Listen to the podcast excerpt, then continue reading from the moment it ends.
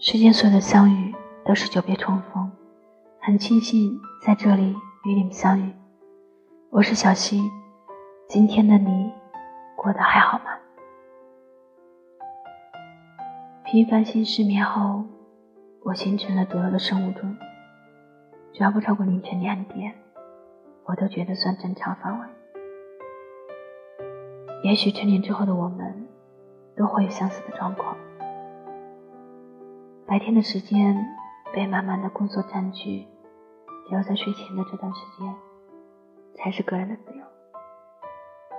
时间多出的几个小时，足够我做很多事情。把你没带走的书看完，翻看着你留下的笔记，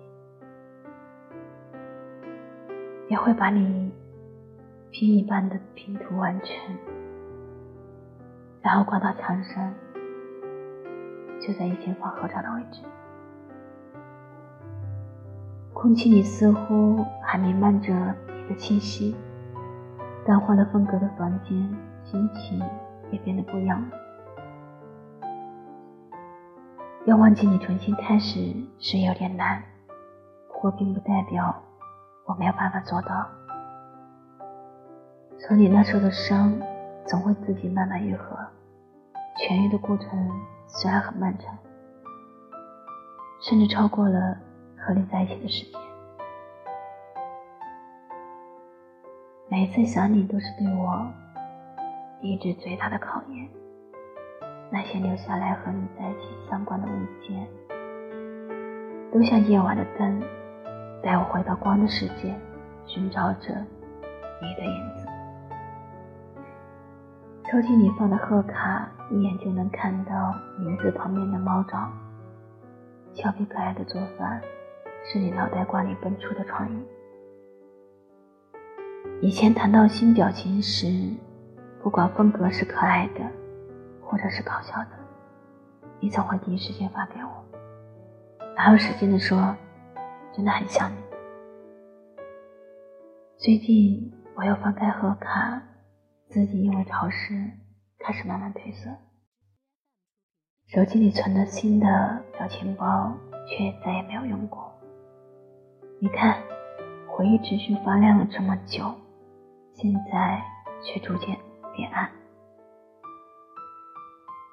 我们的故事已经落幕，黑夜会吞噬着剩下的光。我是时候。做好退场的准备了，你也别太难过。人总要经历离别，我们总要熬过长夜里的往事。我和你最后的关系仅限于处在同一个宇宙里。你会开始新的轨迹，我也得计划着新的路线了。我们彼此互不打扰。就从各自的世界里消失吧，就当做从未遇见吧。